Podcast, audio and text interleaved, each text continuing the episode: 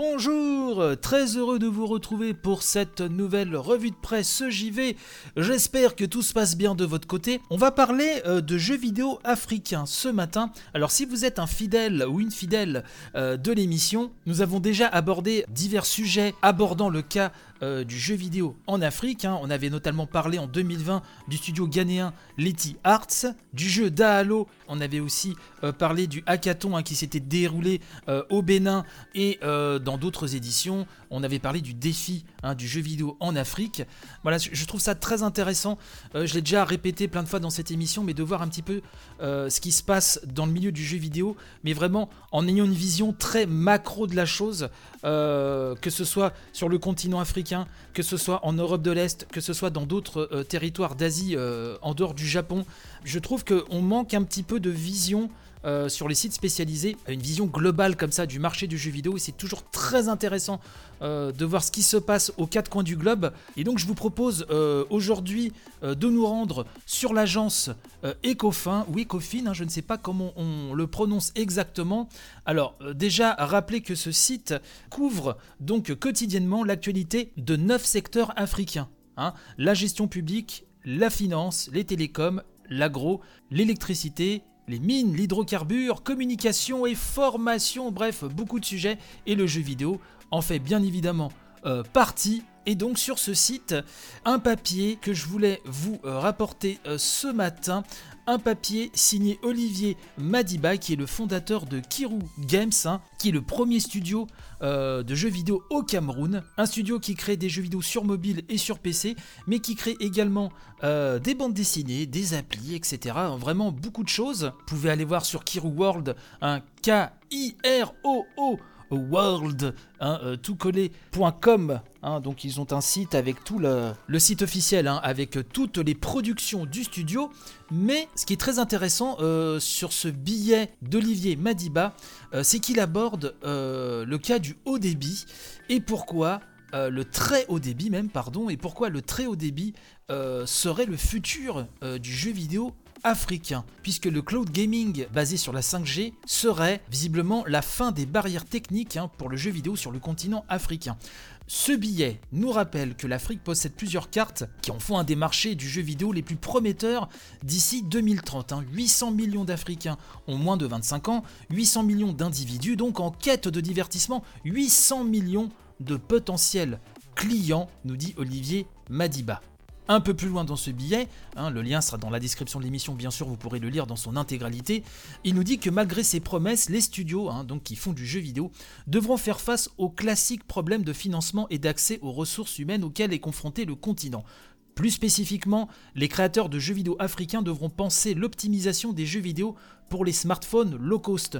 Car si les smartphones se répandent effectivement en Afrique, on oublie souvent de mentionner le fait que la plupart de ces téléphones sont low cost et ne peuvent pas faire tourner euh, des jeux vidéo de euh, qualité.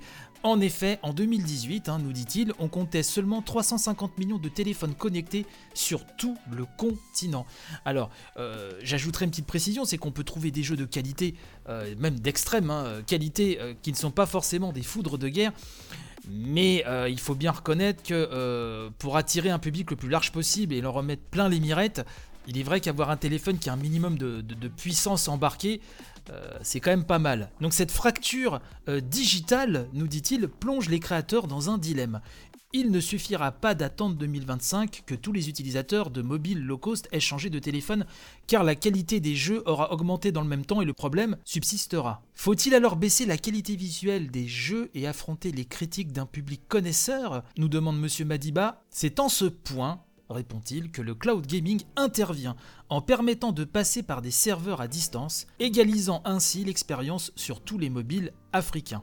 Le cloud gaming, hein, on en a souvent parlé, quel que soit le territoire, c'est la promesse, quand la connexion suit, d'avoir une expérience de très haute qualité qui tourne sur des bécanes euh, de guerre, hein, des bécanes de la NASA, mais donc streamé sur votre appareil, quelle que soit sa puissance, à partir du moment où la connexion Internet est bonne, bah, vous avez le jeu dans une expérience, euh, j'irais, de qualité et dont le rendu visuel et sonore est assuré par la grosse machine euh, à distance. Bon, retournons à ce billet, puisque son auteur nous dit qu'une part importante du cloud gaming fonctionne déjà avec les technologies actuelles. Forte de l'intégration de la 4G, les bases de l'industrie sont posées, libérant un fabuleux potentiel sur la création de jeux sociaux et communautaires. Quant à la basse qualité des téléphones mobiles en Afrique, les studios africains devront user de leur génie pour trouver l'équilibre entre qualité internationale et spectre de diffusion sur les téléphones du continent. C'est par exemple ce que Kiru Games a décidé de faire en se concentrant sur de la 2D haute définition.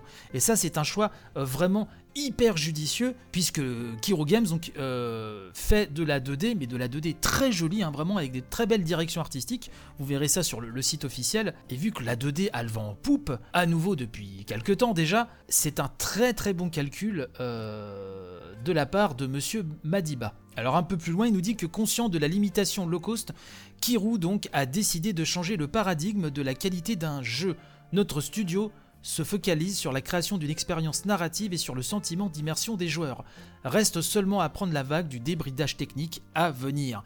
Euh, donc comme je le disais, je vous laisserai lire l'intégralité de euh, ce billet mais je le trouve très intéressant parce qu'il parle euh, vraiment de la situation du jeu vidéo, donc là spécifiquement sur mobile en Afrique, des perspectives et de ce que peut amener donc euh, la 5G et ce que peut déjà amener la 4G actuelle. Donc c'est très très intéressant. Donc c'est à lire, hein, je le répète, sur agencecoffin.com, le titre du billet est celui-ci, Pourquoi le très haut débit est le futur du jeu vidéo africain?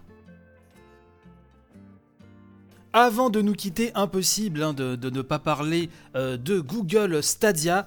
Donc Google ferme Stadia Games hein, et cesse le développement de ses propres jeux vidéo.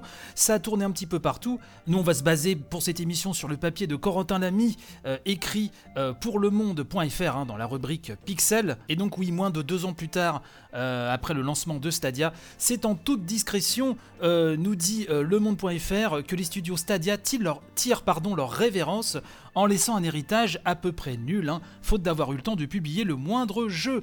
Phil Harrison, directeur général de Stadia, a annoncé donc euh, lundi 1er février que Jed Raymond la responsable du studio de développement quittait Stadia Games et Entertainment afin de, je cite, poursuivre d'autres opportunités et que le reste donc des employés allait progressivement être assigné à d'autres postes. Donc le communiqué laisse entendre, nous dit-on, que certains jeux prévus et proches de la fin de leur développement devraient tout de même sortir avant la, fermeture, complète euh, du studio.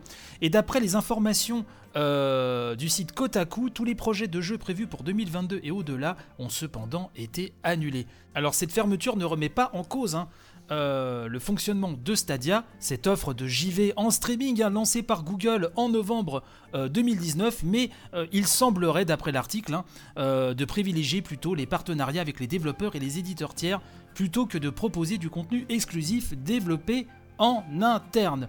Bon, on va attendre de voir euh, l'évolution de tout ça, mais c'est vrai que je me suis souvent posé la question comment une machine de, guerre comme Google, avec les moyens euh, qu'ils ont, comment ils ont pu se foirer à ce point-là. Et c'est pas la première fois qu'on ironise, hein, qu'on se moque un petit peu de, Stadia dans cette émission.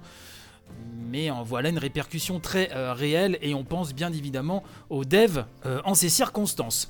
Voilà euh, pour l'édition du jour. N'hésitez pas à partager un maximum, je compte sur vous et on se retrouve de toute façon demain pour une nouvelle édition. Allez, bye bye